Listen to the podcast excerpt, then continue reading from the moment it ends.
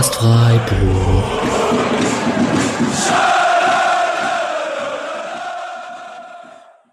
Dann hallo und herzlich willkommen zur 110. Folge des Podcast Freiburg. Ähm, wir sind hier am Mittwochabend direkt nach Abschluss des Pokalspiels in Hoffenheim, bei dem überhaupt nichts Außergewöhnliches passiert ist, außer dass der SC das erste Mal seit 2013 ein Pokalviertelfinale erreicht hat. Und dazu sind wir für eine ganz kurze Zeit äh, die vollständige Runde. Alex kriegt gleich das erste Wort. Er darf euch dann erzählen, warum. Aber erstmal sage ich Hallo Julian. Hi. Hallo Misha. Guten Abend. Und äh, ja, Alex, teil uns doch mal deine Gemütslage mit. Hä, wie geil ist es? 4-1 Hoppenheim weggefiedelt. das ist schon okay. sehr gut. Was ja, hast du gesehen? Ja, ich, also, ich habe gerade bei unserer Weihnachtsfeier Hertha gegen Union schauen müssen, was gar nicht so ein unattraktives Spiel zu, an, anzuschauen war, um ehrlich zu sein. Ähm, es war relativ spannend, ähm, aber die Hertha hat zu meiner Belustigung mal wieder auf den Sack bekommen. Naja, und ansonsten äh, habe ich live auf meinem Handy versucht, Freiburg gegen Hoffenheim zu schauen, habe die Highlights mitbekommen, habe immer sehr laut gejubelt, als Freiburg ein Tor gemacht hat und habe sehr oft jubeln dürfen, als Freiburg ein Tor gemacht hat. Und das war sehr schön, muss ich ehrlich sagen. Und Grifo, möchte ich mal kurz sagen, schöne Reaktion aufs Spiel gegen Dortmund. Oder wie seht ihr das? Ich nehme mal kurz was vorweg, weil ich verabschiede mich ja wieder nach vier, fünf Minuten. Ja, ich hatte ja auch, also ich dachte eigentlich auch, dass er vielleicht raus muss, aber gegen Hoffenheim kann man ihn anscheinend einfach nicht rauslassen. Da ist so viel angestaute Wut dabei und das äh, übersetzt sich bei ihm in fantastische Spiele anscheinend. Ja. Ähm. Okay, dann, dann müssen wir jetzt kurz die zwei, drei Themen, die in meinem Kopf sind, abhacken, damit ich wieder mich verschausen kann. War euch, war euch klar, dass Grifo antritt zum Elfmeter? Gegen ich habe ja noch, hab noch nachgefragt äh, heute Mittag im WhatsApp-Chat und da hatte ich eigentlich gedacht, wird, wird wahrscheinlich eh nicht passieren, außer beim Elfmeterschießen, dann wird er auf jeden Fall schießen. Aber ich dachte eigentlich nicht, dass er, dass er einen Elfmeterpunkt geht. Ich dachte dann irgendwie, dass es Demirovic Ich dachte auch nicht. Ich habe gesagt, er wird auf jeden Fall schießen, möchte ich anmerken. Und er ist auch der beste Schütze vom SC. Und alles andere ist, äh, ist Recency Quatsch. Also das, äh, der beste Schütze hat geschossen und war ja auch dementsprechend das Ergebnis und hat ja auch, äh, ich, ich glaube, so ein ganz ein bisschen war es noch im Kopf, weil er wirklich sich gar keine Sekunde Zeit gelassen hat. Pfiff und dann kein, kein äh, Torwart angucken, wie er sonst ab und zu mal macht, um den auszugucken, sondern einfach angelaufen und oben links. Ähm, ja, kann man so machen. Ich möchte kurz petzen, dass Patrick gesagt hat, hoffentlich schießt er den Elfmeter nicht. Ja, da würde ich auch noch zu, bis man den Schützen gesehen hat, habe ich gehofft, dass ihn jemand anders schießt. So, keine Ahnung, ich wüsste gar nicht wer, aber im Zweifel immer Nico Schlotterbeck. ich, ist gut, dass ich nicht dabei bin, sonst hätte bei jedem gehoffen oder hoffen hätte ich die Wortwürze eingestreut. Uh. Bei Hoffenheim natürlich. Ähm, gut, dass ich nicht die nächsten anderthalb Stunden dabei bin. Eine, einen Diskussionspunkt würde ich noch gerne ansprechen, bevor ich mich äh, verabschiede. Und das war die Diskussion, die wir hatten im Vorfeld, wo ich auch schön brav Umfragen auf unserem Account gemacht habe, auf dem ich heute auch sehr arrogant und progressiv war, dass Freiburg Offenheim wegfiedelt. Puh, es ging, es ging gut. So können wir weitermachen gegen Stuttgart vielleicht. Aber nee, ähm, Pokalfinale, Pokalsieg im Vergleich zum Champions League Platz oder zum Platz 6, 5, 6, 7, wie auch immer man das sehen möchte, ab welchem Platz man dann die europäischen Plätze erreicht. Ähm, da haben wir, glaube ich, unterschiedliche Meinungen. Und das würde ich tatsächlich noch gerne kurz diskutieren wollen, bevor ich mich verabschiede. Julian, komm. Also für mich ist es tatsächlich keine Diskussion, dass wenn der SC Freiburg einen Titel gewinnen kann, einen großen Titel, der was anderes ist als die Zweitligameisterschaft, die, die Doppelerfolge in allen Ehren, dann würde man hundertprozentig den Pokalsieg natürlich nehmen. Äh, zumal man mit dem Pokalsieg auch noch Europa spielt. Also das ist ein, ein Kombi-Package. Ähm, besser wird's nicht. Und der Pokalsieg ist das, wovon ich träume, seit ich klein bin und nicht. Also Champions League wäre fantastisch, aber es ist nicht, das ist nicht der, der gleiche äh, Kindheitstraum. Und ich würde immer sagen, Fußball spielt man, um tatsächlich mal irgendwann was zu gewinnen. Und so unwahrscheinlich das im Falle der Bundesliga und des DFB-Pokals auch ist. Und wenn man die Chance hat, dann möchte ich das auch haben. Also, ich würde Julian im letzten Punkt vor allen Dingen zustimmen, dass äh, ein Titel in Deutschland durch die krassen Abstände, die gerade so in der absoluten Spitze inzwischen entstehen, unwahrscheinlicher ist, würde ich mich, glaube ich, über den Pokalsieg tatsächlich einen Ticken mehr freuen, weil man sich, glaube ich, eher vorstellen kann, dass irgendwie mal eine Situation nochmal vorkommt, wo man irgendwo Richtung Platz 4 rutschen kann oder so. Ähm, von der Champions Größe, League Hymne. ja. Hallo. Von der, Grö ja, von der Größe des Traums her würde ich ihm nämlich eigentlich nicht zustimmen. Ähm, weil, ja, Pokalerfolg irgendwie oder allgemein mal einen Titel mit Freiburg zu gewinnen, absoluter Lebenstraum, aber ist halt dann nur ein Spiel in Anführungszeichen und irgendwie drei Heimspiele mit Champions League Hymnen in Freiburg mitzumachen. Ich, ich glaube, diese Gänsehaut würde ich mein Leben lang nicht loswerden. Also, ich würde sagen, lieber Pokalfinale als Platz 7, 6, 5. Ähm, und dann meinetwegen auch verlieren. Also hätte ich trotzdem lieber als Platz 5. Aber lieber Platz 4 als Pokalsieg. Das ist eine sehr ausgewogene Position. Ja, und da gehe ich dann offensichtlich eher in Mischers Richtung. Also, ja, Julian, ich verstehe dann, man spielt Fußball um des Titels willen und um was zu erreichen und irgendwie auf irgendeinem Pokal eingraviert zu werden für alle Jahre, die danach kommen und so. Aber ähm, ich bin tatsächlich jemand, der sagt, ich würde, vielleicht liegt es auch am Alter und vielleicht liegt es auch mittlerweile am, an der Möglichkeit, es machen zu können, dass man durch Europa reisen wollen würde, wenn sie es schaffen würden, äh, international zu spielen. Und dann würde man vielleicht ein gemeinschaftliches Erlebnis mit äh, SC-Fans haben in ausländischen Stadien und so. Und dann bin ich natürlich so, dass ich lieber im Estadio Bernabeu oder auf der Anfield Road spielen würde, als in, keine Ahnung, Tschechien oder in gibt es ich kann, kann, kann es, oder in Österreich oder wo auch immer. Oder in Schweden. In Schweden wird es mir wiederum gefallen, aber gut, das ist ein anderes Thema. Aber ähm, da, da, da würde ich schon die Champions League-Hymne ein bisschen höher heben als so ein Europa League-Spiel, was man auch schon erlebt hat übrigens. Also. Ihr denkt jetzt die ganze Zeit, dass man so eine Real Madrid, äh, Natürlich. Äh, Mailand und Ajax-Gruppe hat, aber am Ende kriegt man dann Besiktas, Malmö und äh, den FC Sevilla, den man schon kennt. Also, Weil, ich weil ja auch Freiburg in Lostopf 1 ist? Oder? ja, klar. also, ich weiß nicht, ich, ich würde es natürlich auch sehr gerne nehmen, aber so ein Pokalfinale ist auf jeden Fall jetzt auch offensichtlich das Realistischere, wenn man sich den Rest des Jahres anschaut. Siehst du, und das ist auch die Sache, Pokal kann man auch in zwei Jahren noch, noch holen. Ja, wir werden ja jedes Jahr besser offensichtlich. Also Champions League ist ja mittlerweile eine, eine Frage der Zeit. Pokalsieg. Ja. Ich würde da eher sagen, Pokal, die Chance ergibt sich nochmal in fünf, sechs Jahren. Wenn, also Bayern und Dortmund werden nicht so schnell in den nächsten fünf, sechs Jahren rausfliegen, oder? Mhm. Das stimmt, ja. Das ist jetzt schon eine Riesen, also jetzt ist es, oh Mann, wann ist eine Auslosung eigentlich? Zu spät. Vermutlich Sonntag, oder? Also, wen hättet ihr gern als letzten? Ich, Patrick, ich, ich überlasse gleich und hau ab. Wen Ich hättet ihr gerne als letzten, als nächsten Gegner? Alles außer Union oder Leipzig auswärts. Der Rest ist mir dann tatsächlich völlig egal.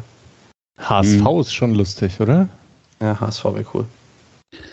Da man nicht vermutlich äh, nicht hinfahren kann, weil das Spiel am 1. März ist und ich nicht so ganz sehe, dass bis dahin schon alles wieder aufgehoben ist, ähm, ist es mir tatsächlich auch nicht so wichtig jetzt von der Attraktivität des Vereins her. Deswegen hätte ich dann gerne den möglichst leichten Gegner. Gleichzeitig habe ich irgendwie beim SC im Pokal selten das Gefühl, dass man gegen den Zweitligisten besser aussieht als gegen den aktuell auf Platz, äh, Champions League Platz stehenden Erstligisten. Von daher weiß ich auch wirklich nicht, was man sich wünschen soll. Ich wünsche also irgendwann KSC. Karlsruhe, ja. KSC, oh nein. Zu viel Angst. Ich möchte mich übrigens kurz fact-checken für vorhin. Äh, man ist nicht das erste Mal seit 2013 im Viertelfinale, sondern man ist im Abstiegsjahr 14-15 Mhm. ist man auch ins Viertelfinale gekommen und da in einem wirklich grauenvollen Spiel gegen Wolfsburg ausgeschieden. Genau. So, meine Lieben, ich verabschiede mich. Ich hoffe, der kurze Auftritt war nicht zu unangenehm für euch. Überhaupt Ich nicht. Gar nicht. Du bist eigentlich ziemlich gesetzt, würde ich sagen, finde Mhm. Hau noch mal was raus. ich. Ah, Spieler des Spiels muss noch sagen. Dietmar Hopp, wo ist deine Impfung? Na? naja, genau. Äh, Spieler des Spiels und Ergebnis für Stuttgart wollt ihr jetzt im Voraus haben. Nee, nur, Ja. nur Spieler des Spiels reicht. Spieler des Spiels ist Wünsche natürlich. So viel wie ich sehen konnte, muss das jetzt so sein, weil ich nicht jede Spielsequenz aufrichtig verfolgen konnte. Und ähm, der, doch, ich tippe jetzt auch schon natürlich auf ein 3-0 für, für Freiburg gegen Stuttgart. Stark. Ich dachte gerade ganz kurz, du sagst 3-0 Stuttgart und mir nein, nein. von meinem Glauben abgefallen. Dem, dem, Demirovics Knoten ist geplatzt und er wird der ähm, Spieler am Ende der Saison, der am meisten Tore für den SC geschossen hat. Wow. Okay. Take.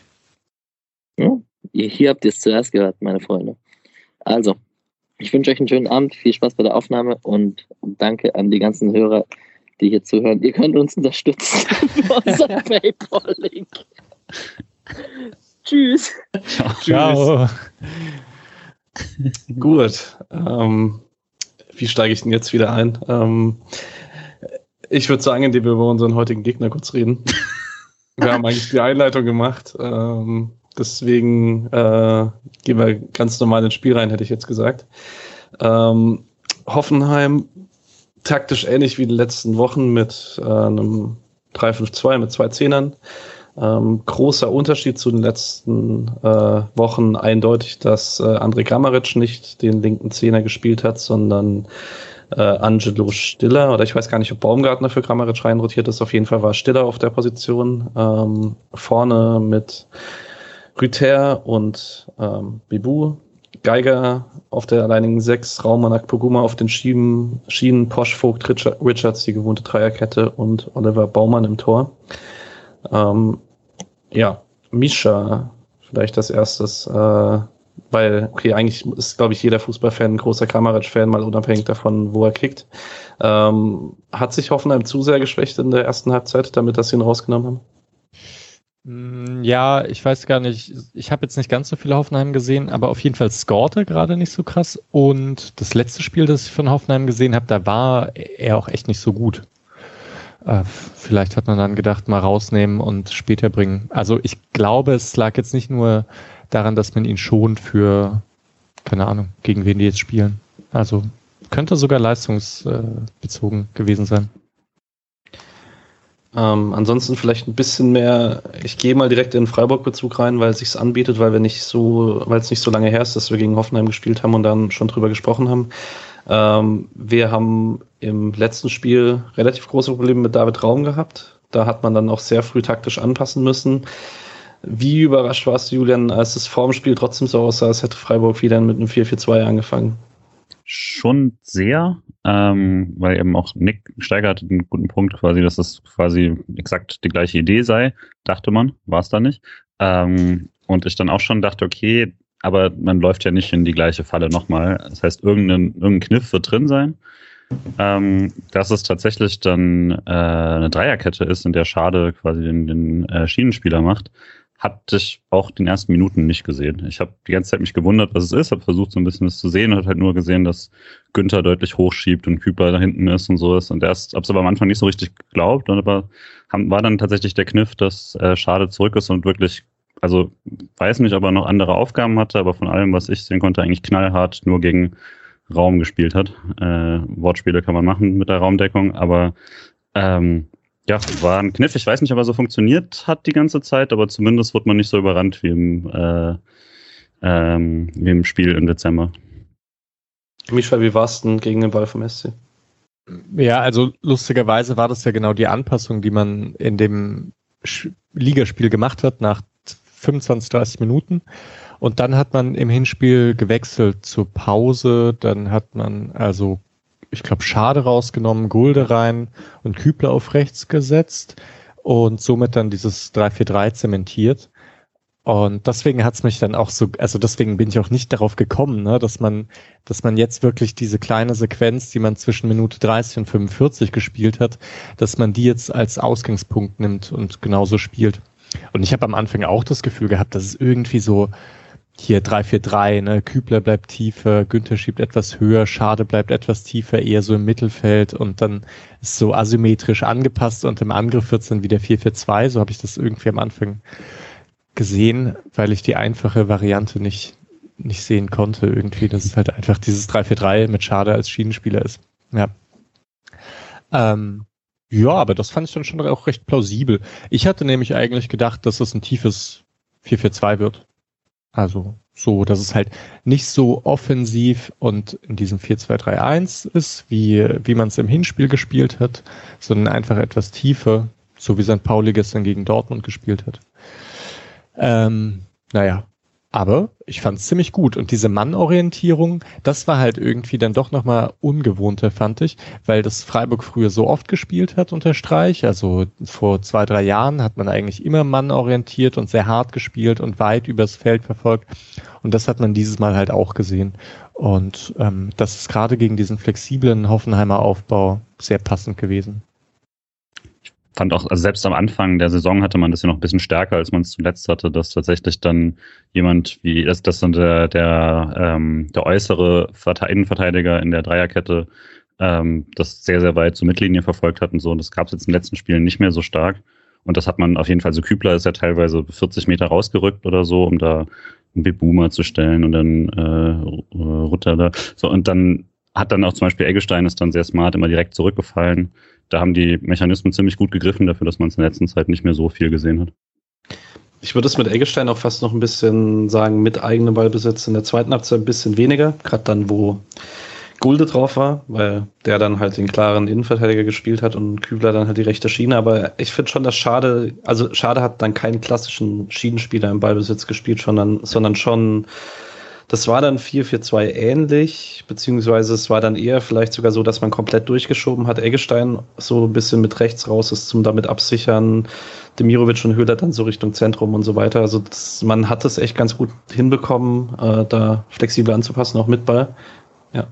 Stimmt absolut. Ähm, gleichzeitig Günther spielt natürlich auch nicht den klassischsten Schienenspieler in so einer Situation. Von daher ist es auch relativ symmetrisch, wie der SC das macht. Ja. Ähm, würde Ihnen sagen, dass der Mannbezug, ich habe mir das in der ersten Halbzeit mal gedacht, also man macht natürlich nicht den taktischen Plan an einem Spieler fest, aber der Mannbezug hat es natürlich schade aus, auf der rechten Schiene ein bisschen einfacher gemacht, weil er dann nicht noch irgendwie drauf reagieren musste, was äh, Hoffenheim offensiv macht, sondern sich defensiv wirklich drauf konzentrieren konnte, okay, da ist Raum, lass ihn nicht flanken oder lass ihn am besten nicht an den Ball kommen.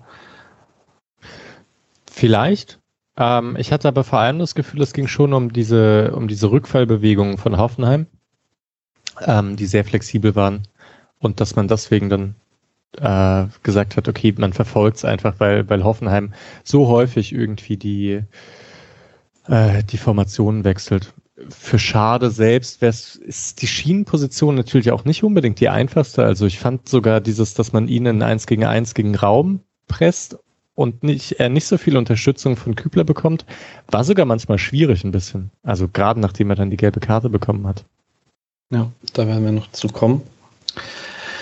Ähm, ganz kurz eben zur Vollständigkeit halber, kam jetzt gerade raus äh, aus der Besprechung. Äh, natürlich müssen wir eigentlich drüber sprechen, dass Flecken und Nico Schlotterberg zurück sind. Das machen wir, denke ich, im Laufe des Spiels. Ähm, Dien hat mittleren Innenverteidiger, Kübler rechten Innenverteidiger.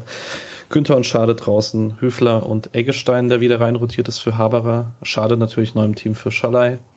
Und dann vorne Grifo, Höhler und Demirovic für Jeong. Wir hatten zu heute Mittag davon, wie viele Wechseln passieren im Vergleich zum Dortmund-Spiel. Das sind dann letztlich fünf. Vielleicht eigentlich drei und die anderen beiden so halb, weil Fleckmann und Schlotterbeck ja eher ein wieder gesund werden sind und nicht ein leistungsgemäßes Rotieren. Ah, und zur Aufstellung noch, äh, besonderer Shoutout an Dominik Naab äh, auf Twitter so zu finden, wie man seinen Namen schreibt, nämlich at mit zwei i und k. Ähm, Alex hatte äh, geschrieben, wer quasi die richtige Startelf erwähnt, bekommt ein fantastisches Sonderlob in der heutigen späten Aufnahme. Und wenn ich es richtig sehe, als einziger ähm, hatte er Flecken, Kübi, Lienhardt, Nico, Günther, Eggestein, Höfler, Schade, Höhler, Grifo, Demirovic äh, was nicht ganz einfach zu tippen war. Und er hat es perfekt vorhergesagt. Ähm, und dementsprechend würde ich schon sagen, vorhersehbar war die Aufstellung so nicht. Hatte sonst keiner und es haben echt einige mitgemacht. Ähm, insgesamt 26 Leute, die da geantwortet haben. Und dementsprechend sehr stark von äh, Dominik, das so vorherzusagen. Yes. Ähm, Start des Spiels, Freiburg mit viel Ballbesitz und äh, allgemein ziemlich viel abtasten. Hat jemand von euch da irgendwas gesehen, was euch schon einen Ausschluss darüber gegeben hat, wie das Spiel dann laufen wird? Ich fand schon, oder? Also ich fand direkt also das, also ich dachte nämlich auch wie Mischer, man guckt sich das so ein bisschen an und wird es jetzt nicht so passiv machen wollen wie gegen Dortmund, aber wird ein bisschen später zugreifen wollen, weil man dann doch eher Sorge haben kann, dass wie Hoffenheim es im letzten Spiel öfter gelungen ist, dass man da außen durchbricht oder so. Und stattdessen stand der SC sehr hoch und ist dann, sobald der Ball mal den Strafraum verlassen hat von Hoffenheim, wirklich aggressiv, aber jetzt auch nicht äh, übertrieben draufgegangen und hat das sehr gut nachgeschoben und hat hat da schon quasi den langen Ball durchaus provoziert, mit ähm, dem man dann auch unter Griff, äh, im Griff bekommen hat. Und hatte da schon wirklich, na, in der vierten Minute gab es diesen Einwurfszene oben, wo dann fünf Freiburger drumherum standen und man so über die Außenmikrofone sogar gut hören konnte, äh, wie dann noch quasi Verstärkung gefordert wurde und man da so ein hohes und aggressives Pressing gespielt hat, ähm, Eggestein da noch dirigiert hat, dass Hoffenheim da schon direkt überfordert war. Ähm, das hat sich nicht in unmittelbaren Chancen niedergeschlagen, aber von, von der Spielkontrolle her würde ich schon sagen, dass die ersten äh, sieben, acht Minuten auf jeden Fall vom Tor schon an Freiburg gingen. Ist auch nicht untypisch, dass äh, so ein, ein, Team mit Mannorientierung gleich gut im Spiel ist. Also weil man sofort viel Duelle provoziert, körperlich drin ist, sich auch darauf vorbereitet hat, während der Gegner vielleicht etwas, etwas beeindruckt ist dann auch davon, dass immer ein, jemand einem auf dem Fuß steht äh, ist dann eher so, dass halt das erste Mal, wenn der Gegner es dann ausspielt, es auch gleich super gefährlich werden kann oder so. Ist da nicht passiert. Und vielleicht jetzt nochmal, Patrick, weil du am Anfang mit Kramaric gesagt hattest, ich glaube, in so einem Spiel wäre schon besonders wichtig gewesen auch. Also, weil der setzt sich auch schnell mal durch und erkennt dann genau die Paarung, wo der Hoffenheimer sich mal durchsetzt gegenüber den Freiburgern. Hat man ja auch Anfang der zweiten Halbzeit ein bisschen gesehen. Spoiler Alert. Ja. Ähm, erste Szene in der Anfangsphase, die man vielleicht benennen kann. In der sechsten Minute bricht äh, Schade rechts durch, zusammen mit Kübler und Demirovic. Die Flanke ist dann nicht so gut. Und im Gegenzug äh, kommt Bebu, wird Bebu geschickt und Nico Schlotterbeck ist direkt sehr präsent und läuft den ab. Und in der siebten gibt es dann die erste Flanke von Raum von links wo Flecken nicht das einzige Mal äh, ein bisschen zögerlich wirkt bei einer Flanke oder sich zu spät entscheidet und dann nicht mehr raus kann. Und es gibt dann Offensivfoul an äh, Höfler. Vielleicht an der Stelle schon mal, wie fandet ihr Flecken im Debüt? Nicht gut. Also er war, er war wirklich unsicher. Ja, Debüt wenn, ist übrigens natürlich ja, Quatsch. Ja, ja. Also, ja. Klar. Aber wenn das, also wenn Uphoff diese Leistung gebracht hätte, hätte man das Gefühl, äh, hu, weiterhin genauso unsicher, aber diesmal ist es gut gegangen. Mm, weil, weil Flecken, ich glaube irgendwie, der hatte unter jede Flanke ist er durch, drunter durchgesprungen, als ob es da Punkte für gibt oder so. Es war, war echt ganz komisch. Ähm, ja. Ich fand es ein sehr gutes Beispiel quasi dafür, wie beim Torwartspielen man sowas wie Fitness und voll äh, quasi Eingespieltheit so ein bisschen als gegeben annimmt, quasi Torwart spielen, du kannst reinkommen, du musst nicht irgendwie äh, 15 Kilometer rennen oder sowas. Aber dass das halt nicht so ganz stimmt, sondern wenn du halt nur auf 95 Prozent bist, dass das offensichtlich einen riesigen Unterschied ausmacht, ähm, weil das hat man von ihm einfach noch so nicht gesehen. Er hat seine Schwächen bei manchen Bällen oder sowas, aber sowas gab es eigentlich noch nie, dass er wirklich ein ständiger Unsicherheitsfaktor war bei hohen Bällen in den Strafraum. Hat nicht geholfen, dass das, wenn es eine Schwäche gab im SC, dann auf jeden Fall heute eine war, dass man diese Hereingaben teilweise ein bisschen chaotisch verteidigt hat, aber da war er auch nicht schuldlos drin. Ähm, würde aber jetzt auch mal sagen, das war dann der Rost von einem Monat nicht gespielt und dann äh, ist er hoffentlich gegen Stuttgart wieder wie üblich da. Und man muss ja tatsächlich ergänzend sagen, ähm, ohne dass es da jetzt genaue Szenen dafür gab, aber ich habe in der Dortmund-Folge so ein bisschen gesagt, dass äh, mir das gefehlt hat, dass man sich ab und zu so über tiefen Ballbesitz ein bisschen Ruhe holen konnte. Und der Unterschied ist halt krass ja. zu sehen, ob da Flecken spielt oder nicht. Yes, ähm, wir können eigentlich direkt zum ersten Tor gehen bei dem ich nicht ganz sicher bin, wie Höhler im Mittelfeld eigentlich an den Ball kommt. Ich weiß nicht, ob das jemand von euch noch präsenter hat. Lienhardt äh, haut den Ball irgendwie weg. Also ich glaube fast an fast am eigenen ähm, an der eigenen Auslinie spielt er den vor. Ich, irgendwie Grifo spielt dann einen Kopfball zurück oder so und dann also es war richtig cool rausgespielt. Es war hinten richtig, richtig gut. Ich würde Lienhardt mal zugute halten, dass er den genauso wollte, weil der sah Aber der wurde abgefälscht. Weiß ich nicht genau. Und, und dann war es auch wirklich so mit Kopf, Brust zurückgelegt und Kübler und Schlotterberg haben den echt cool rausgespielt. Und ja, dann, hat, dann kam er zurück nochmal zu Grifo. Ich weiß gar nicht, ob er den so schnell machen wollte oder ob er ihn so ein bisschen verspringt, dann rennt er hinterher, aber daraus entsteht dann dieser Konter, wo er den auf den, auf den Höhler spielt. Und ab da muss man auch sagen, ich habe selten gesehen, dass der SC Konter so gut gespielt hat wie heute. Das war das erste Beispiel von einigen, wo der SC wirklich von hinten durchgespielt hat und alle mit einem großen Zug zum Tor waren.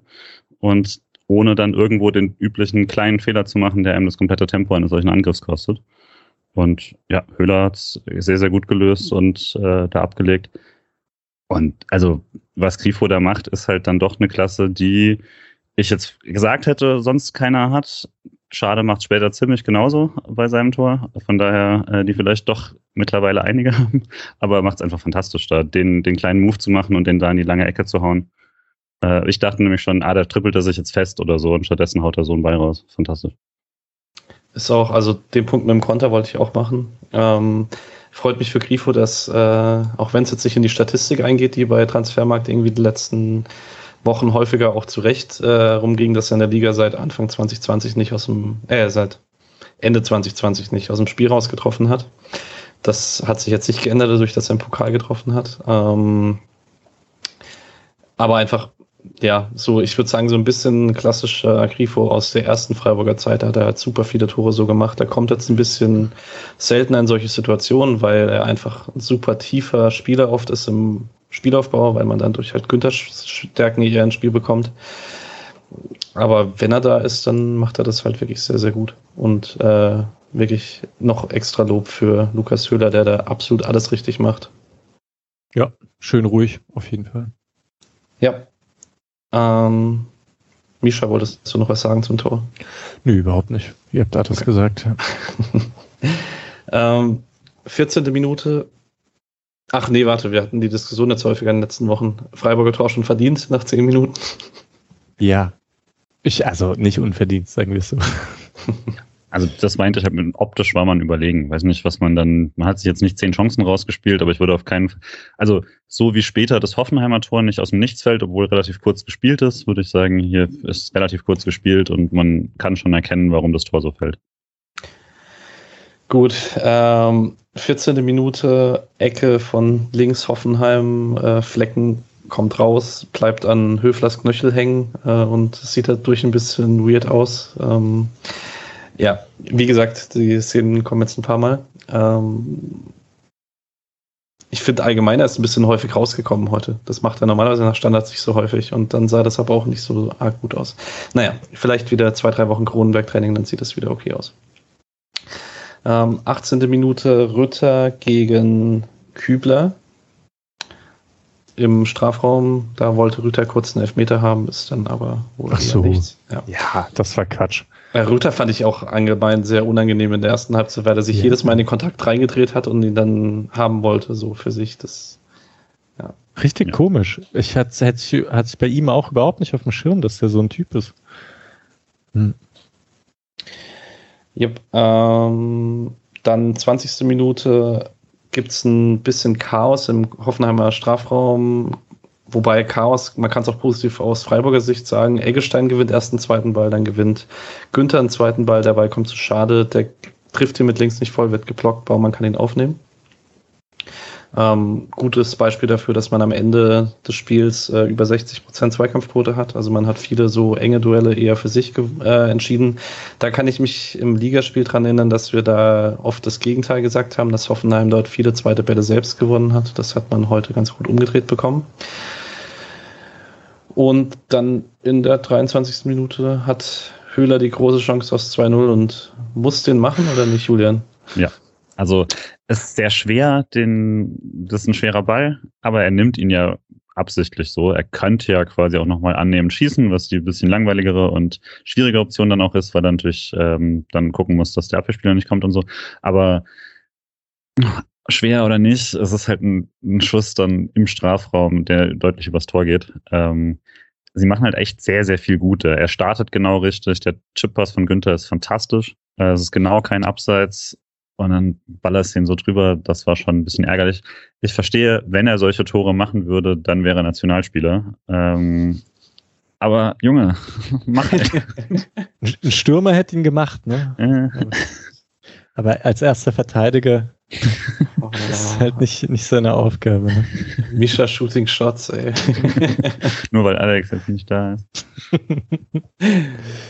Ja, ist Volley und so ist nicht, ist nicht leicht. Und er, genau, du hast ja auch schon gesagt, läuft perfekt rein und Günther äh, spielt den, ne? Mhm. Also auch Timing, perfekt. Also sowas sieht man gar nicht so oft bei Freiburg, habe ich das Gefühl, dass es so, so knapp an der Abseitskante ist, außer bei Standards halt, ne? Da sieht man es immer. Aber sah auch ein bisschen aus wie ein Standard. Vielleicht äh, lag es mhm. daran. Ja, hatte was Einstudiertes, obwohl es nicht war. Ähm, und es war halt auch eine Phase, wo ich gerade davor dachte, vor diesen zwei Chancen, so jetzt, ah, jetzt ist die Freiburger Phase vorbei und jetzt muss man gucken, dass man Hoffenheim irgendwie nicht total dominant werden lässt. Und stattdessen hat man sich wieder so zwei Chancen erspielt. Das war gut, dass man da, weil Hoffenheim wird danach auch nochmal stärker und so, dass man nicht eine dauerhafte Phase von so einer Einschnürung kriegt, sondern dass man sich da auch so den Respekt verschafft hat, dass Hoffenheim nicht so nachschieben kann, ohne dass man das bestraft. Absolut. Ähm, die Hoffenheimer stärkere Phase hast du angesprochen. Ähm, die beginnt in der 27. mit einer wirklich definierbaren Aktion. Sonst, es passiert nicht so viel wirklich Definierbares. Ähm, in der 27. ist eben dieser erste wirklich unkluge Zweikampf von Kevin Schade, der da den Ball in der Situation abschirmen kann, wo er eigentlich will, wo er eigentlich gar nichts hin kann, wenn er den Ball abschirmt. Und Raum macht es dann ziemlich klug, geht durch und Schade zieht wahrscheinlich richtigerweise das Foul, auch wenn man allgemein in der Zeit ein bisschen arg viele Standards in gefährlichen Situationen zugelassen hat. Da ist jedes Mal so ein bisschen meine Emotion vom Hinspiel getriggert aus der 94. Ähm, hat man zum Glück alles verteidigt bekommen. Und die erste wirkliche Chance, die dann draus wird, ist äh, bei einem weiteren Freistoß, den Höfler nach vorne abwehrt und äh, Stiller dann aus dem Rückraum schießt und Nico Stotterbeck lenkt den dann nochmal zur Ecke. Das ist so aus der Druckphase die einzige Chance, die man tatsächlich benennen kann. Und wird dann gestoppt von dem ersten wirklich sauber ausgespielten Konter aus der äh, Hoffenheimer Druckphase. Schade nimmt Tempo auf. Äh, Chris Richards äh, begeht laut der Hoffenheimer Bank und dem Publikum da keinen Foul, sondern Schade läuft in ihn rein. Ähm, ja, ich dachte kurz rot. Als ich die Wiederholung gesehen habe, dachte ich, VRR kommt. Also es ist auf jeden Fall, wenn das rot ist auf dem Feld, dann wird das auch garantiert nicht über äh, overturned. Also das dachte ich auch. Das, der Treffer ist schon nicht niedrig und das ist auch noch eine Situation, wo du schon mal drüber nachdenken kannst. Also, dass man, ich, dass man derzeit, dass diese Bank jetzt seit Jahren wirklich immer wieder solche Szenen hat, wo man, ich weiß, mit Freiburg darf man nicht zu laut reden, da haben sich Leute auch schon beschwert, bla bla bla. Mir egal. Also, dass, dass es halt wirklich immer wieder diese Szenen gibt, wo, wo es in Hoffenheim so eine offensichtliche, wo man echt Glück hat, dass man hier noch zu, äh, zu elf weiterspielen darf. Und stattdessen beschwert man sich, weil der Ball gespielt worden sein soll. Das völlig krank ist. Also, das kann niemand so gesehen haben, auch von denen. Es war ja nicht mal, nicht mal annähernd irgendwie, äh, also hat der sogar, der äh, Kollege von Sky, äh, ein bisschen entsetzt reagiert. Also das hat mich so aufgeregt, dass ich es sehr schön fand, was, was danach passiert. Ja, vielleicht, also zum Foul noch, das Ding ist halt, also ich bin mir relativ sicher, dass er den Treffer unten nicht möchte. Nee, aber er möchte halt eindeutig das Foul ziehen. Und dann das in, weil er, er geht nur in den Mann, also er will, geht nur in Schades Laufweg und das in Verbindung mit dem Trefferbild wäre mir auch genug für Rot, wenn er sie gegeben hätte, auf jeden Fall. Ähm, genau. Hab mir ein bisschen Sorgen um Schades. Erbenfragen. Ja, Sorry. genau. Bisschen Sorgen um Sprunggelenk gemacht. ja, ich auch, weil die natürlich auch gekommen sind aufs Feld, ne? Ja, und äh, Schade lag schon ein bisschen. Genau, es gab dann aber auf jeden Fall Nico, äh, Nico, Julian hat schon ein bisschen äh, angeteasert, die, das Karma für die Hoffenheimer Bank, äh, provoziert durch Nico Stotterbeck. Ähm, der, ich glaube, auch noch ein bisschen aufgeheizt war von der Szene, wenn man sich anguckt, wie er auf den Handelfmeter reagiert. Äh, Grifo mit dem klassischen Freistoß aus dem Halbfeld, wenn der Gegner die Abseitslinie so hochschiebt. Da macht man das ja meistens, dass man dann lang auf Nico Schlotterbeck schlägt. Der will den reingeben und also ich finde es gesamtkamatisch völlig verdient. Äh, und das ist gegen Hoffenheim, deswegen ist es mir nochmal mehr egal. Aber eigentlich finde ich, es ist nicht unbedingt ein Handspiel, das man als 100% strafbar behandeln muss. Echt? Ah, Entfernung Doch, und so. Und er hat einen Arm zwar vor sich, aber jetzt nicht ausgestreckt oder so. Also, wo soll er denn hin? Also. Nee, andersrum. Also, warum ist der da? Also, das ist keine, dieser Arm geht schon, geht schon irgendwie so nach vorne und man braucht ihn nicht für diesen Bewegungsablauf. Deswegen, Da würde ich schon sagen, der hebt ihn rein, um den Schuss zu blocken. Mir ist es egal, ich wollte den Elfmeter und ich finde es gut. Ja. das ist richtig. Also war ja auch äh, der VAR-Check, den gab es nicht, beziehungsweise der war sehr, sehr kurz. Die Ausführung hat sich eigentlich nur verzögert, weil Hoffenheim sich sehr, sehr lange beschwert hat. Ähm, genau. Elfmeter haben wir vorhin schon thematisiert. Grifo schnappt sich den Ball und versenkt den links oben. Der ist dann so einfach nicht haltbar. So möchte man einen Elfmeter geschossen sehen. Baumann hat die Ecke. Hätte er schon halten können, ne? Er, zuckt ja erst nochmal, er, er täuscht ja so ein bisschen an, um ihn so zu verwirren. Wenn er, glaube ich, voll durchzieht, dann kannst du den auch halten. Also nicht, weil er schlecht geschossen ist oder so, sondern wenn du halt so früh sich bewegst, wie er es macht, dann kann man den, glaube ich, rausholen. Aber er zockt halt ein bisschen und dann hat er keine Chance mehr. Ich glaube, Baumann spekuliert auf äh, den Heber in die Mitte. Mm, mhm. Also ich glaube, deswegen ist er gar nicht in die, in die Ecke richtig gesprungen, sondern hat es nur angetäuscht, um dann in der Mitte zu bleiben. Und ich glaube, wenn er richtig springt und wenn er nach oben springt, dann hat er ihn auch. Aber ja, dann muss er wirklich auch nach links oben spekulieren. Mhm. Gut. Ähm, nach dem 2-0 gibt es wieder eine Hoffenheimer Druckphase ohne dass man die, also die kann man auch nicht so richtig bemessen an klaren Torchancen, aber Raum kommt ein bisschen besser ins Spiel, auch weil Schade dann ein bisschen zögerlicher ist in Zweikämpfen, das hat Misha vorhin mal angesprochen. Da sind ein paar Flanken, die Nico Schlotterbeck ganz gut klärt. Ähm, gab es, glaube ich, auch zwei Ecken. Und die größte Chance dann letztlich, weil Lien hat Stiller, glaube ich, fault in der 43. Und äh, es dann Freischluss gibt aus 18 Metern, den Geiger aus wirklich sehr guter Position zum Glück komplett ungefährlich übers Tor chippt. Der hatte weder Druck noch Platzierung. Das äh, genau, wäre ein schlechter Moment für ein 2-1 gewesen. Und stattdessen hatte Freiburg noch zweimal das 3-0 eher auf dem Fuß. Ähm, und zweimal war wieder Lukas Höhler beteiligt. Einmal in der 45. Äh, Konter über links. Äh, Höhler legt ihn dann auf Grifo. Ähm, dann nochmal, nee, Grifo auf Höhler, Höhler auf Höfler und Höfler dann übers Tor. Und 45 plus 1 treibt den Höhler wieder raus links auf Grifo, der in die Mitte zieht. Vielleicht Günther mitnehmen muss ähm, in der idealen Welt und den Baumann in die Hände schießt. Und Misha, Lukas Höhler heute, wie fandest du? Also ich fand die erste Halbzeit einfach sehr, sehr gut. Das stimmt, ja. Also er hatte jetzt gar, eben diese Konter waren halt so cool gespielt von ihm. Was Ballfestmachen geht, würde ich sagen, war es eine, also durchschnittliche, das bedeutet, also für ihn durchschnittliche, das bedeutet eigentlich sehr gute Leistung. Ähm, ja, ansonsten, ich weiß gar nicht, so viel zu Höhler kann ich gar nicht sagen. Ich habe mir keine Notizen gemacht und so weiter als Pokal, ne? da schaue ich das alles ein bisschen mhm. anders. Ähm, ja. Aber du fandst ihn sehr gut, ja? Also ich fand es halt, also Julian hat es ja vorhin schon mal angesprochen, dass man es von Freiburg nicht so gewohnt ist, dass man Konter gut ausspielt. Und das liegt häufig daran, dass entweder die Passqualität nicht so gut ist oder man falsche Entscheidungen trifft. Und Lukas Höhler hat das halt in der ersten Halbzeit fast gar nicht gehabt. Da waren dann, also er war meistens der erste gesuchte Spieler im Konter, das ist er auch häufiger. Dass er dann aber so häufig dann das Richtige macht, ist auch für Höhler in dieser Saison nicht äh, immer selbstverständlich. Genau, deswegen wollte ich das nochmal rausheben.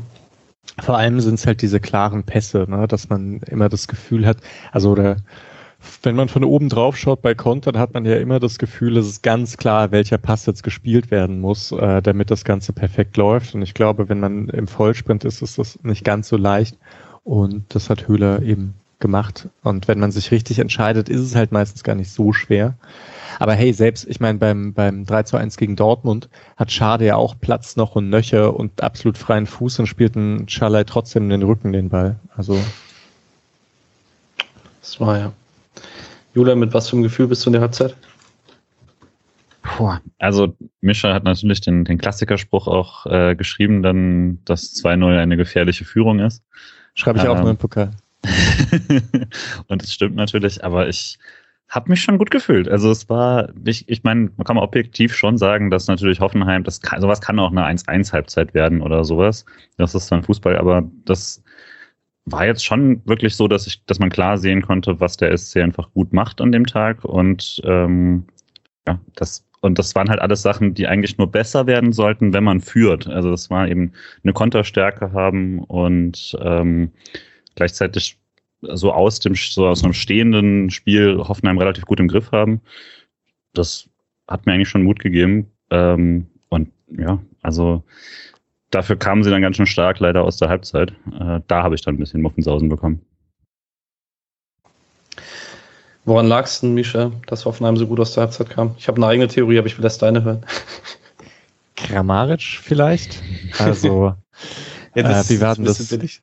Es kam jetzt Bebu und nee, Bebu, Dabur, äh, Bebu, Dabur. Dabur. Genau. Bebu genau. ist auf rechts raus. Genau, und Bebu ist auf rechts raus, also insgesamt etwas offensiver. Eigentlich gab es gar keine richtige Umstellung oder so. Und dennoch wirkt es für mich so, als ob Freiburg nicht mehr so nah an den einzelnen Spielern dran war, äh, sondern, sondern Hoffenheim irgendwie so die Räume gefunden hat. Ist aber vielleicht halt auch diese klassische Sache, wenn wenn es eine Halbzeitansprache gibt, dann wird, werden ein, zwei Videos gezeigt, wird gezeigt, wo gehen die Freiburger nicht unbedingt mit oder so und dann ähm, hat halt bei der Mannschaft, bei der es nicht so richtig läuft, immer einen Vorteil nach der Pause ins Spiel zu kommen wieder. Ich würde tatsächlich sagen, der große Unterschied ist, dass, äh, also Baumgartner sucht ja viel die Halbräume und Kramaric sucht die absurd viel. Und ähm, man hat dann auch so ein bisschen damit reagiert, dass äh, Rütter dann immer auf die Seite rüber rausgezogen ist, auf der der Ball war. Also wenn man rechts über Bebu und Baumgartner war, ist Rütter dahin und links halt bei Kramaric und Raum. Und dann konnte Freiburg den Mannbezug eigentlich nicht mehr spielen, weil dann wäre es halt absurd geworden, weil dann wärst du da mit drei Abwehrspielern draußen gewesen, hättest das Zentrum halt entblößt und dafür ist dann bei Kramaric oder Raum oder so, dann ist da zu viel Qualität, dann kommt dann eine gezielte Flanke, wenn da eine 1 gegen 1 Situation im Strafraum ist. Und ich würde schon sagen, dass man da Freiburg ein bisschen den Mannbezug weggenommen hat und es dann auch konsequent war, dass man dann halt gesagt hat, okay, dann äh, nimmt man äh, so wäre ja auch ohne das 3-1 passiert, jetzt ohne mal vorzugreifen, wäre Gulde gekommen, weil man dann halt eher sagen konnte, okay, da kann man eher drauf reagieren, dann ist man halt auch ohne Mannbezug irgendwie ein gescheiter Defensivzelter. Und ich hatte so ein bisschen den Eindruck, dass die generell versucht haben, mehr die rechte Seite zu bespielen, ein bisschen offensiver zu bespielen, um da halt auch die Freiburger linke Seite ein bisschen zu binden, damit man äh, diese Stärke nicht mehr ganz so ausspielen lassen kann. Ähm, ergibt auch insoweit Sinn, als dass ich das bei Schade weniger machen würde, weil man darauf vertrauen kann, dass er ähm, die defensive Sache eh nicht so oder defensive Aufgabe nicht ganz so äh, strikt interpretiert, wie das dann, also oder taktisch dann nicht ganz so diszipliniert ist, wie das dann Grifo und Günther sind, die dann doch wissen, dass sie dann auch mit zurück müssen und sowas. Auf jeden Fall sank meine Laune rapide äh, in dieser Phase. Mhm. äh, weil zwar mit Ansage, dass 2-1 kommt, irgendwie, mhm. ähm, weil man ist ja kaum noch rauskommen. Das war auch wieder so ein bisschen das Problem, dass man dann, wenn man mal den Ball gewonnen hat, also es ist ja okay, dass man ein bisschen tiefer steht und so, aber wenn man einen Ball gewonnen hat, ähm, also kein zwei Pässe wieder aneinander rein konnte, weil Hoffenheim dann irgendwie ganz gut im Gegenpressing war oder so. Aber das verstehe ich als nicht so ganz, dass es diese Phasen gibt, in denen man dann ähm, ja das im eigenen Ballbesitz nicht, nicht schafft. Naja, ich weiß nicht. Ich habe das Tor nicht vor Augen richtig. Das müsst ihr machen. Genau, ist auch die zweite Aktion in der zweiten Halbzeit. In der 48. gibt es von Kramaric Flanke von links, die Rütter knapp drüber köpft, von Nico Schlotterbeck noch bedrängt. Das war aber auch eine sehr gute Kopfballabschlussposition zumindest. Und in der 52. ist dann, sorry Julian, du wolltest noch was sagen. Direkt davor gab es schon so eine ganz schön schwimmende Freiburger Abwehr, wo dann nach diesem Fernschuss Kramaric Schlotterbeck zur Ecke dann äh, da auch nochmal quasi dieses niemand kommt so richtig ran, Flecken sieht nicht gut aus und so. Das war, also da wurde schon ganz schön geschwommen. Äh, für den SC gab es noch diese ganz hübsche, etwas seltsame Freistoßvariante, wo irgendwie plötzlich vier Freiburger am Abseits waren und äh, ich glaube tatsächlich, dass die eine Idee hatte, weil wenn Lienhardt da rankommt, ich glaube, der war als einziger nicht im Abseits, hat man leider nicht nochmal gesehen. Das hätte eine coole Variante sein können, wenn man es sehr clever löst und vier Leute im Abseits sind und der Einzige, der rankommt, das ist nicht.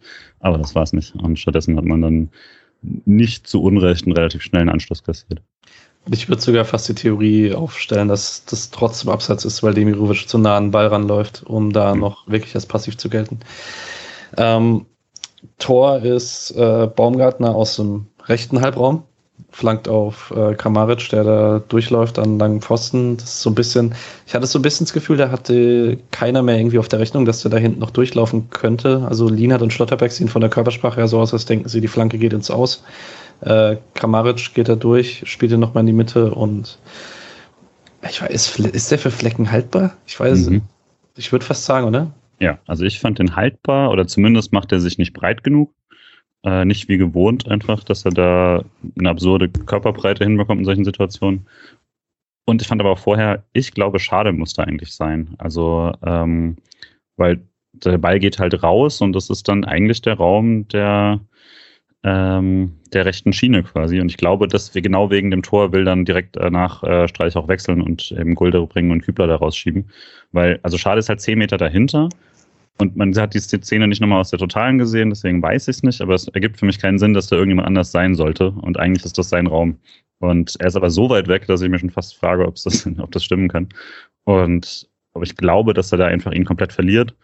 Und dann sieht es nicht gut aus. Schlotterbeck hat da keine Schuld. Ähm, mhm. Versucht es nur zu retten.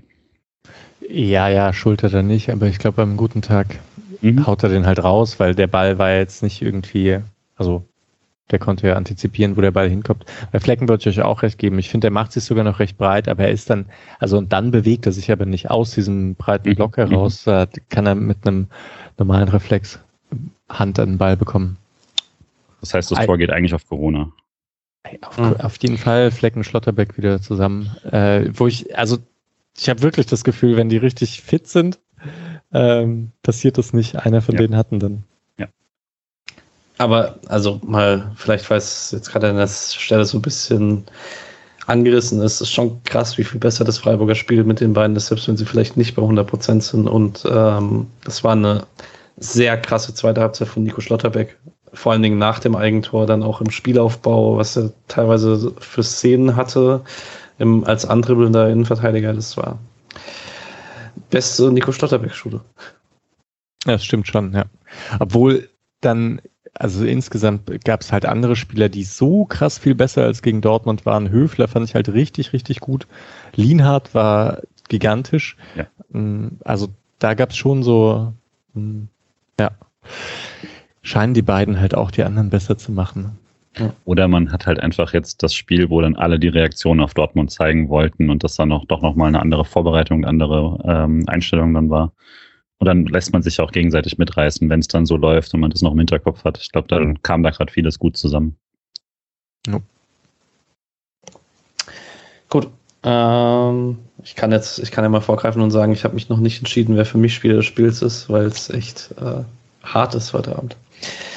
Ähm, man konnte dann nach dem 2-1 ein bisschen Angst haben, zu Recht, auch nach den ersten sieben, acht Minuten in der zweiten Halbzeit.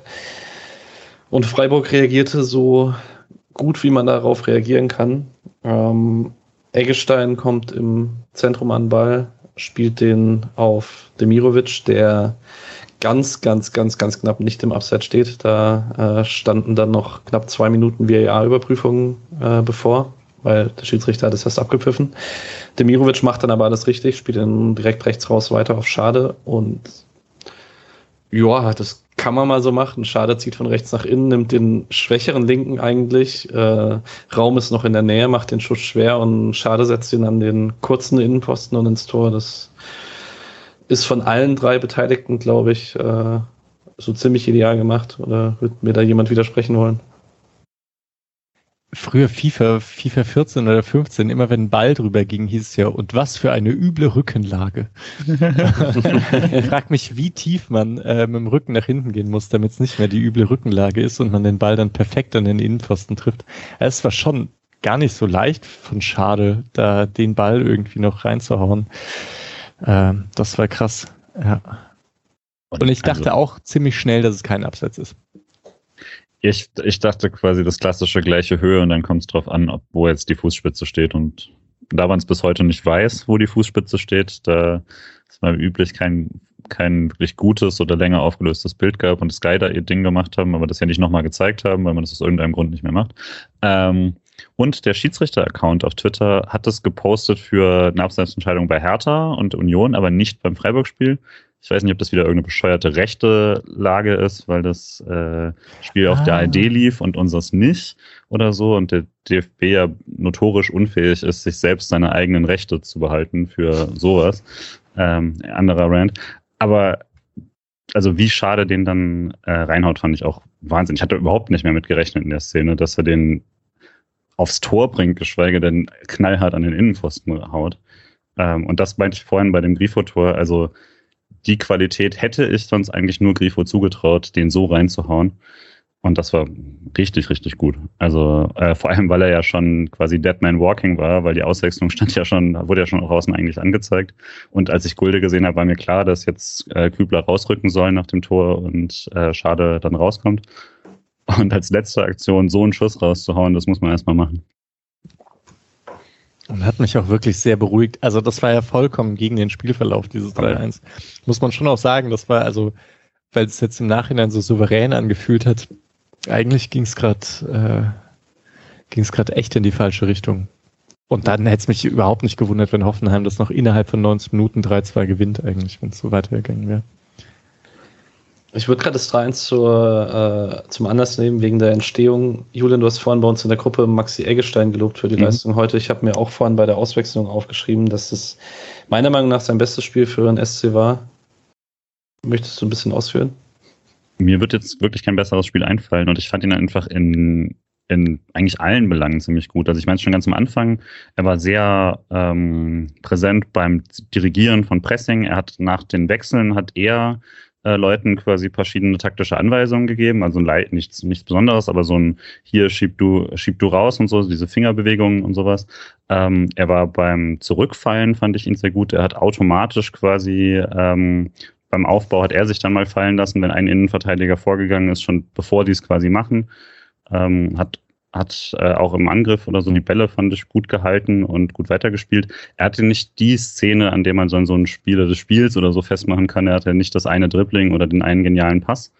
Ähm, aber er hatte, äh, fand ich, das, was man eben im zentralen Mittelfeld in Freiburg braucht und was Höfler so oft bringt, nämlich diese extreme Souveränität in allen Phasen des Spiels.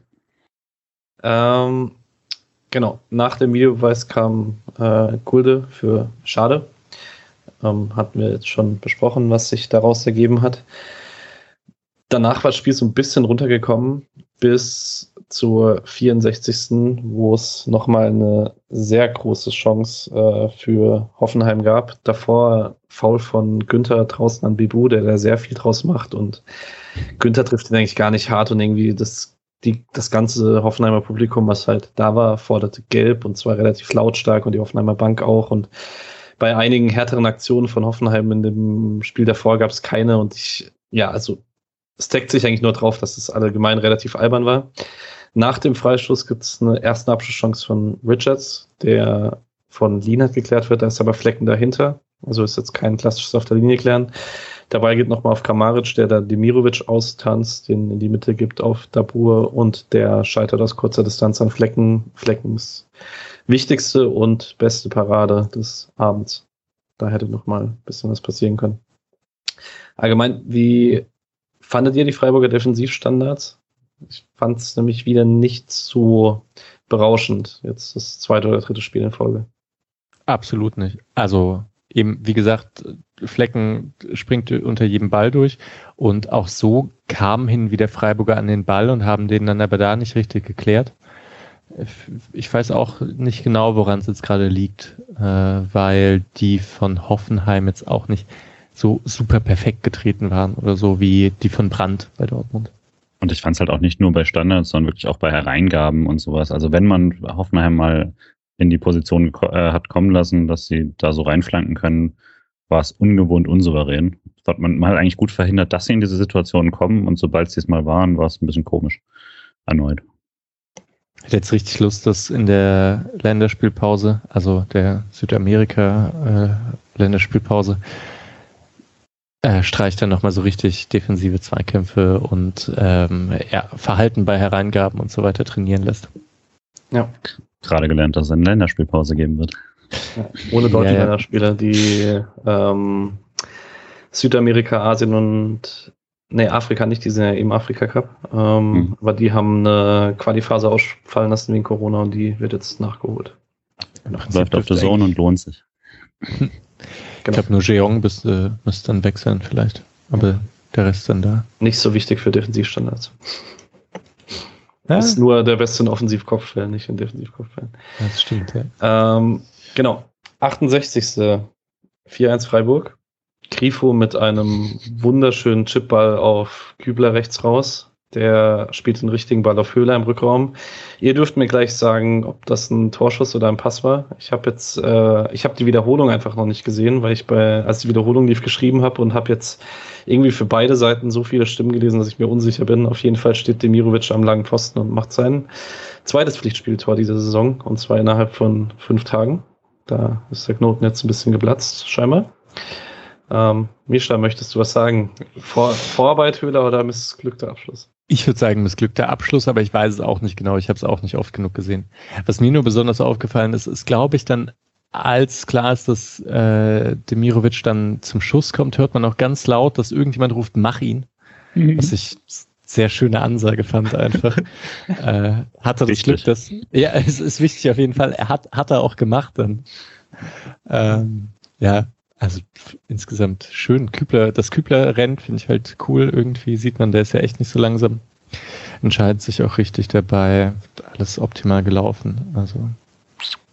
Ja, und es sind halt genau diese Konter, die ich meinte, die einfach in dem Spiel mal funktioniert haben, die oft beim SC nicht so gut aussehen. Also man hat ja wirklich öfter mal eine Führung, wo der Gegner auch weit aufmacht und dann bringt man sie doch eher irgendwie über die Zeit und versucht diese Konter und verspielt sie irgendwie. Und diesmal hat es mehrfach gut ausgesehen. Und äh, aus der Totalen sieht's aus wie ähm, verhauener Abschluss und aus der Hintertorkamera sieht's aus wie genauso geplant. Daher, ich weiß es nicht. Ähm, und da Alex nicht da ist, sage ich einfach mal für ihn stellvertretend, den wollte er genauso und das war ein fantastischer Assist und wehe, jemand gibt ihm diesen Assist nicht. Ja, ich meine, Assist kriegt er, egal was er gemacht hat. Spiritually. Genau. Ähm, allgemein, wie fandet ihr Demi heute? Mal unabhängig vom Tor? Ganz gut. Mhm. Mm, es, ich glaube, insgesamt muss man halt sagen, es wurde sehr häufig faul gepfiffen bei langen Bällen. War auch schon häufiger mal was dran. Also da hat man sich nicht immer so super clever verhalten. Da ist Demirovic genauso wie Schalay ein Kandidat dafür, gerne einmal auch irgendwie jemanden festzuhalten oder so, was nicht immer notwendig ist. Aber grundsätzlich halt eigentlich ähm, gut. Ja. Ja. Und das mhm. Tor, also das zum zweiten Mal richtig stehen, ist ja auch eine Qualität, die dann, die ja für mehr Spielzeit spricht. Und den muss man schon auch, also das war jetzt kein Selbstläufer, dass der reingeht, mhm. weil ja, Baumann macht es ja schon noch groß. Kurze Ecke ist nicht so riesig. Genau. Äh, Sky hat dann direkt den Wechsel von Jeong und Schalay für Grief und Demirovic angesagt, obwohl der noch nicht passiert war. Und es wäre fast sehr witzig geworden, weil Grifo mit seiner letzten Aktion nochmal einen super schönen äh, Ball rechts raus auf Höhler spielt, der mit seiner Flanke dann Demirovic nicht im Strafraum findet, weil Richards, glaube ich, den Weg zurück ziemlich gut macht. Ähm, das wäre witzig gewesen, wenn die zwei laut Sky ausgewechselt und dann noch irgendwie das 5-1 eingeleitet hätten. Stattdessen ist es eine Minute später passiert. Ähm, ich habe mir, wow. ich habe mir bei Grifo in der Phase gedacht, vielleicht nicht unbedingt der Spieler, den ich ausgewechselt hätte, weil ich fand, der ist nochmal sehr präsent geworden Mitte der zweiten Halbzeit, aber grundsätzlich schon Sinn gemacht in der englischen Woche, oder Mischa? Würde ich auch sagen. Und so kann man jetzt echt, hat man auch das Gefühl, äh, Grifo hat nur 45 Minuten gegen Dortmund gespielt. Jetzt hat er, was, wie viel? 70 Minuten gespielt gegen Hoffenheim. Jetzt kann er gegen Stuttgart auch ran und äh, kriegt er wieder 70 Minuten, hoffentlich zumindest. Und da ist halt dann doch sehr wichtig fürs Spiel. Ähm, man muss aber halt sagen auch, dass diese ganzen Auswechslungen überhaupt nicht dazu geführt haben, dass Freiburg nachgelassen hat und Streich auch nicht. Ich hatte lustigerweise wieder keinen Ton auf Sky Ticket, was mir bei Freiburg-Spielen immer ganz gut gefällt, aber da hat man dann halt sehr stark gehört, wie Streich rumgebrüllt hat und rumgebrüllt hat. Also bis zur 92. Minute hat er halt noch, ähm, konnte sich nicht entspannen und hatte, hatte dort, glaube ich, immer noch das Gefühl, dass man das Spiel auch mal verlieren könnte. Und ich fand, so haben die meisten auch gespielt. Fand Schaller ein bisschen äh, unglücklich. Ich, ich finde ihn immer wieder, ich denke es mir immer wieder, wenn äh, Schaller reinkommt, dass ich ihn von Anfang an viel, viel lieber mag als als Joker. Ich finde, bei ihm ist da der Unterschied häufig am größten. Ähm, hat, wirkt dann immer ein bisschen sehr übermotiviert und zieht dann noch mehr Fouls, als er es sowieso gerne schon tut. Aber ja, also es war jetzt kein Abfall im Freiburger Spiel dadurch. Ähm, in der 75. wechselt Hoffenheim doppelt. Ähm, Rudi kommt für den verletzten Baumgartner und ganz kurz, weil ich das ansprechen möchte, auch wenn es beim Gegner passiert ähm, und obwohl es Hoffenheim ist, Benjamin Hübner mit seinem ersten Einsatz seit dem 28. Juni 2020. Ähm, normalerweise einer der besten Innenverteidiger der Bundesliga in den Jahren davor. Ähm, hatte dann eigentlich eine kleine Verletzung am Sprunggelenk, die sich jetzt anderthalb Jahre her hingezogen hat. Und da freut es mich persönlich einfach, dass er jetzt wieder kicken kann. Das kann man immer ansprechen. Ähm, ansonsten läuft das Spiel dann so langsam durch. In der 80. gibt es einen grauenvollen Freischuss von Schalay, der sich dann aber im Gegenpressing den Ball wiederholt und dann im Strafraum so ein bisschen viel Kontakt bekommt. Das, da gab es keine Wiederholung mehr dafür. Ähm, nachdem er aber da so, nachdem es da so einen Kontakt gab, äh, kommt Eggestein nochmal an den Ball, dribbelt sich rechts so ein kleines Stück durch und wird dann geblockt beim Ball in die Mitte. Ah, und dann Höhle abseits, oder? War das die Szene, oder? Mm, ja, kann sein, dass es dann Höhler in der Mitte abseits ist. Ähm, ja, Petersen und Keitel kamen noch für Höhler und Eggestein. Petersen damit nochmal mit 10 Minuten mit Nachspielzeit. Ähm, ja, Julian?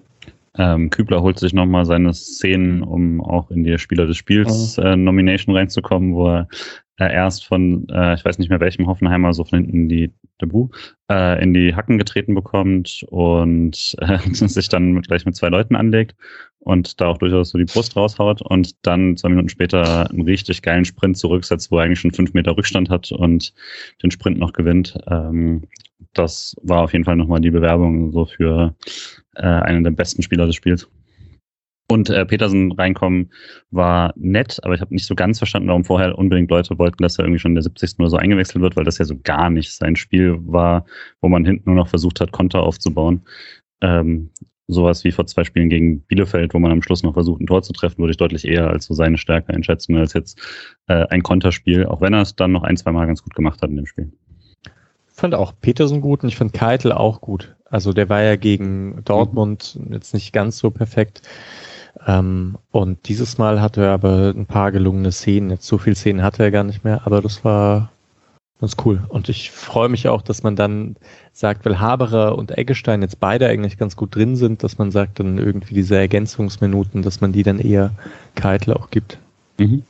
Ich muss ehrlich sagen, ich hätte mir ja so ein bisschen gewünscht, dass äh, die 10 Minuten CK bekommt, als das Spiel durch war. Vor allen Dingen, weil ich es halt krass finde, dass jetzt äh, Kübi sowohl in Dortmund als auch heute 90 Minuten durchgespielt hat bei zwei Spielen, die sehr früh entschieden waren. Ähm, das stimmt. In der englischen Woche. Deswegen. Ja. Hoffenheim hat dann nochmal getroffen äh, nach einer Ecke. Da ist allerdings Freiburg, da hat sich's mal, das ist so die klassische Szene, die man im Lehrbuch zeigt, warum heutzutage ab und zu die Pfosten nicht besetzt werden.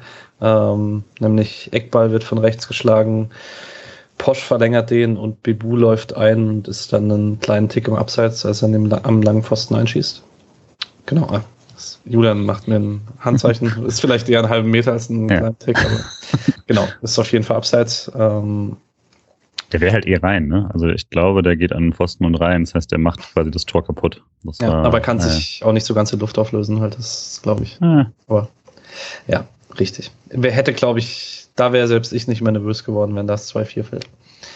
Äh, auf der Gegenseite wäre fast aufs 5-1 gefallen. Dean hat äh, schießt nach einem Standard ans Außennetz. Da bin ich mir auch nicht ganz sicher, ob es dann abseits gewesen wäre, falls der äh, reingegangen wäre. Hat dann letztlich keinen Unterschied gemacht. Es gab merkwürdige vier Minuten Nachspielzeit. Das äh, macht man bei drei Toren Vorsprung auch nicht unbedingt äh, noch bis zur letzten Minute.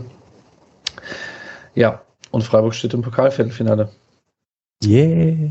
Yeah. Krass. Also ich hab's, ich hab's mich nicht getraut, mich so drauf zu freuen, weil das halt einfach so gut gelaufen ist, wie alles rausgeflogen ist. Und ich hatte ja sogar, hat ja auch auf Hoffenheim getippt, muss ich dann zugeben. Ähm, weil ich nicht mal, weil ich dachte, es läuft gerade irgendwie so schrecklich, sondern weil ich dann einfach dachte, die sind so gut drauf und Freiburg spielt gut und Hoffenheim spielt ein bisschen besser. Und das, also schon, ich habe schon richtig, richtig Bock jetzt auf die nächsten Spiele. Es killt mich wirklich, ich habe es aber geschrieben, nicht, nicht hinfahren zu können, weil es Pokal ist dann schon nochmal was ganz Besonderes. Das Spiel in Mainz, das ist eines meiner Lieblingsstadionserinnerungen äh, im Viertelfinale damals. Und mal gucken, wie es dann ist am 1. März. Aber ich gehe nicht davon aus, dass es so krass anders ist. Ich habe aber Hoffnung, dass man, falls man da gewinnt, wenn man da gewinnt, nachdem man da gewinnt, ähm, dass man dann im Halbfinale wieder äh, richtig gut ins Stadion kann. Und ja, also ich habe ja schon oft gesagt, Pokal ist mein, mein Lieblingsspiel äh, und wow, Macht Bock. Es gäbe natürlich Vorteile, also wenn man jetzt doch irgendwie diese horrorlose Berlin oder Leipzig ziehen würde, dann bitte auch auswärts, dass wir, dass ihr dann entweder mich besuchen könnt oder wir alle Alex besuchen können. Ja. Ähm, wenn man dann wieder ins Stadion könnte. Das wäre dann vielleicht der kleine Vorteil. Und Freiburg könnte gleich dann in Leipzig bleiben, weil am 5. März spielen die ja auch dort. Ah, ja, krass. Ich meine, für mich ist es tatsächlich jetzt so, äh, Alex hat ja vorhin und auch diese Woche bei Twitter die Entweder-Oder-Frage gestellt. Für mich ist zur Zeit mit einem Viertelfinale nochmal endgültig so, dass diese Saison das Potenzial hat, auf irgendeiner Ebene, Ebene grandios zu werden. Und das wäre halt äh, mit Pokalfinale oder internationale Qualifikationen über die Liga so, also wenn eins von beiden passiert, ist es für Freiburger Verhältnis einfach eine krasse Saison. Ähm, in Verbindung mit dem, was bisher schon passiert ist. Deswegen. Ähm, Gleiche Ausgangslage wie vor neun Jahren. Ah, ja, mhm. richtig. ja, gegen Stuttgart, ne? Ja, das war dann Halb- Halbfinale nach, nach dem Mainz-Spiel, aber man hatte quasi auch, man hat in beiden ähm, Wettbewerben, Liga und Pokal, gute Möglichkeiten gehabt. Und das hat man jetzt mal wieder und das ist echt, echt cool. Und da ist man auch ganz, ganz mittelmäßig in die Rückrunde gestartet. Und Wenn wir dann- Leipzig ziehen, sorry, wenn wir Leipzig ziehen, dann wären, wären wir wohl Nummer eins verantwortlich für die spaßigste ähm, Pokalsituation, weil aktuell sind ja alle sehr begeistert davon, dass Dortmund raus ist und Leverkusen raus ist und Bayern raus ist und man da echt ein offenes äh, Ding hat. Und Leverkusen da reinzuziehen war gerade gewagt von mir. Und ähm, dass eigentlich nur Hoffenheim und Leipzig so ein bisschen nerven. Und wir haben schon mal Hoffenheim rausgeschmissen und wenn wir jetzt noch Leipzig rausschmeißen, dann äh, hat man ja quasi einen coolen Pokalsieger garantiert. Ähm, könnte da einen Dienst für den deutschen Fußball machen, aber da man am Schluss den Pokal ja eh gewinnt, ist es dann auch wurscht, wenn man rausschmeißt. ich würde einschränken, dass man dann einen coolen Pokalsieger oder Union Berlin hätte. Ah, ich finde es so cool, wenn Union gegen Leipzig spielen müsste und dann. Tja, das wäre top.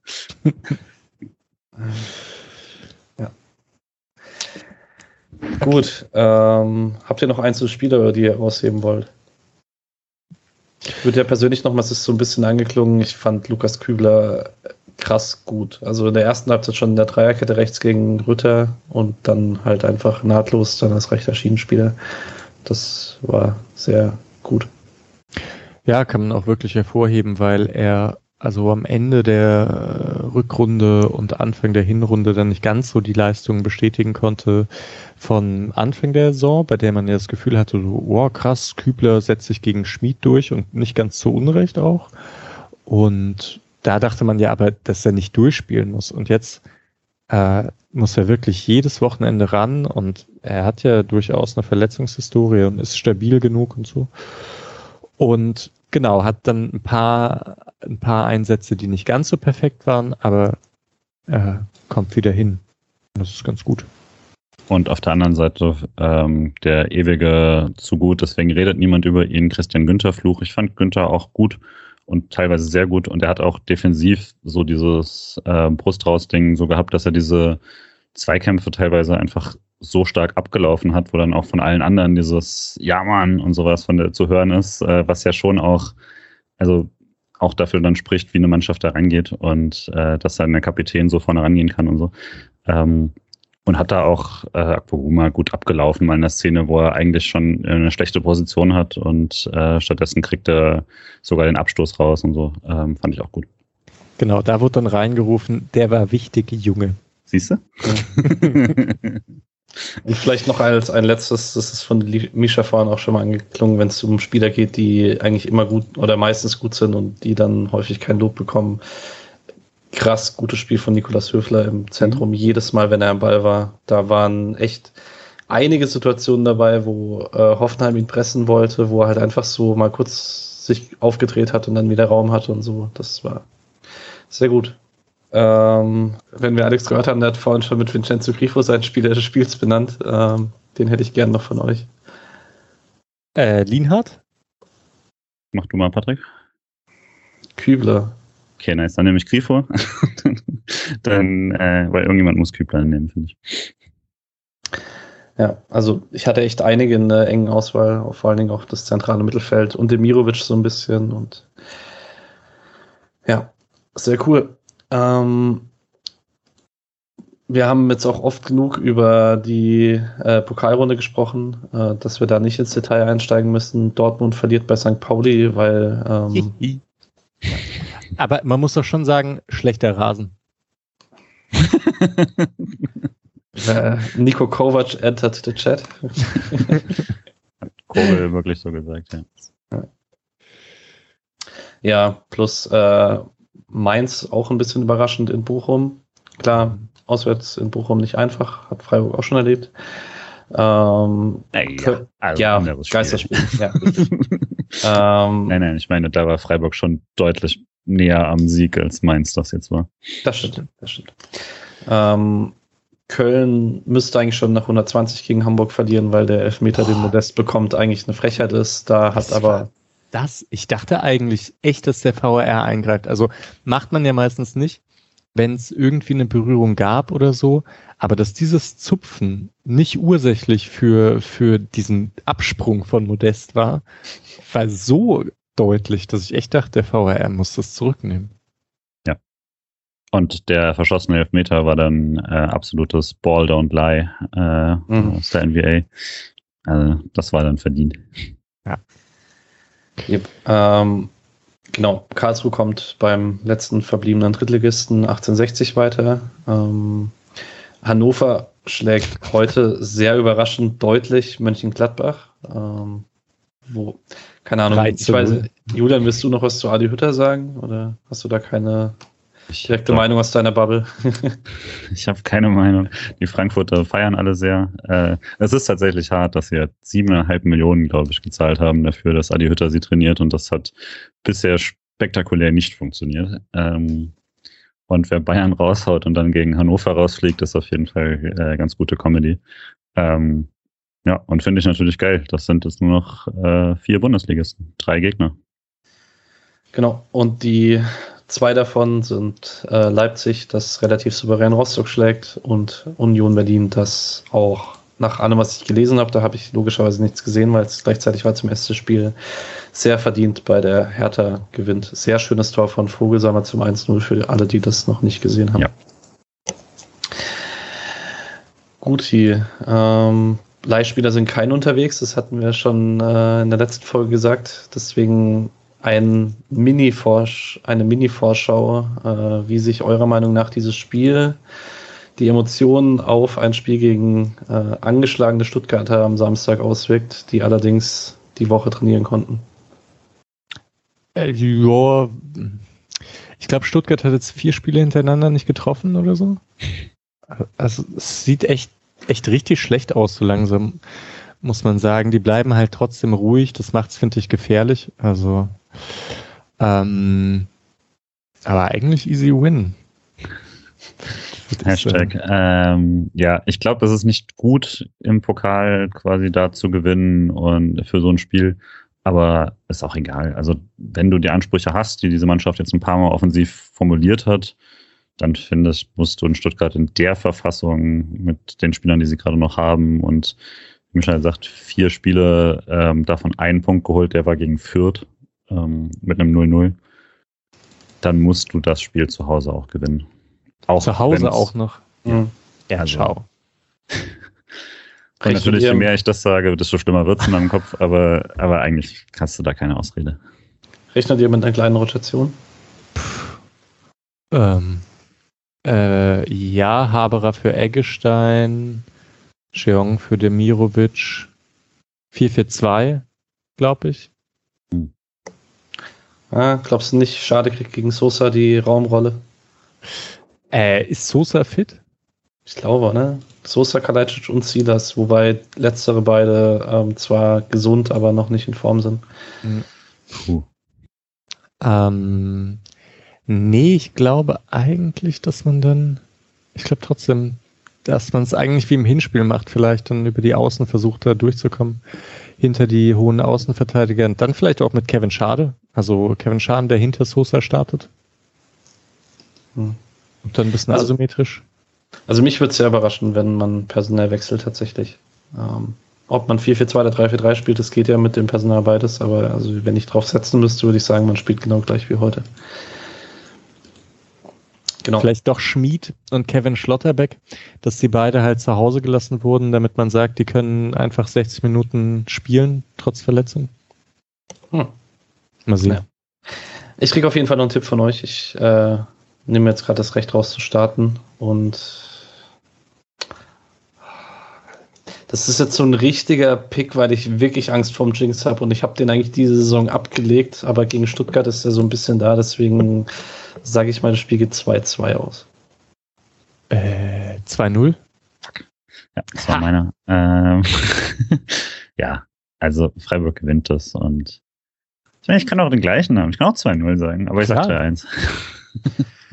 Alex, ja. hat, Alex hat vorhin schon 3-0 gesagt. Stellt euch auf äh, sehr viel äh, offensives Selbstbewusstsein bis Samstag und auch Samstag während des Spiels ein. Ähm, hat so gut funktioniert heute im ersten Nicht-Derby, dass es vielleicht am Samstag im Derby funktioniert.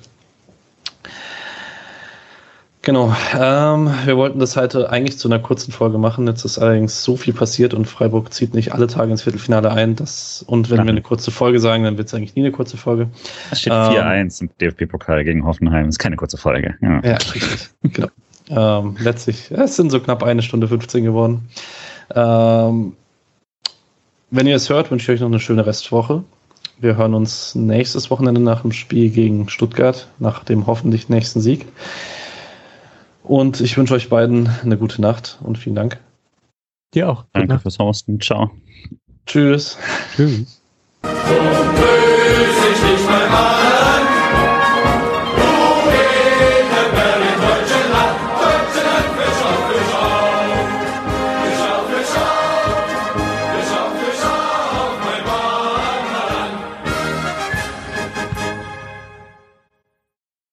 Willkommen zurück, Alex. SC Freiburg, ole, ole, ole.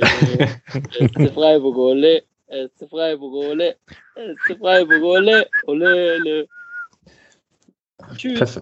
Wunderbar. Ciao.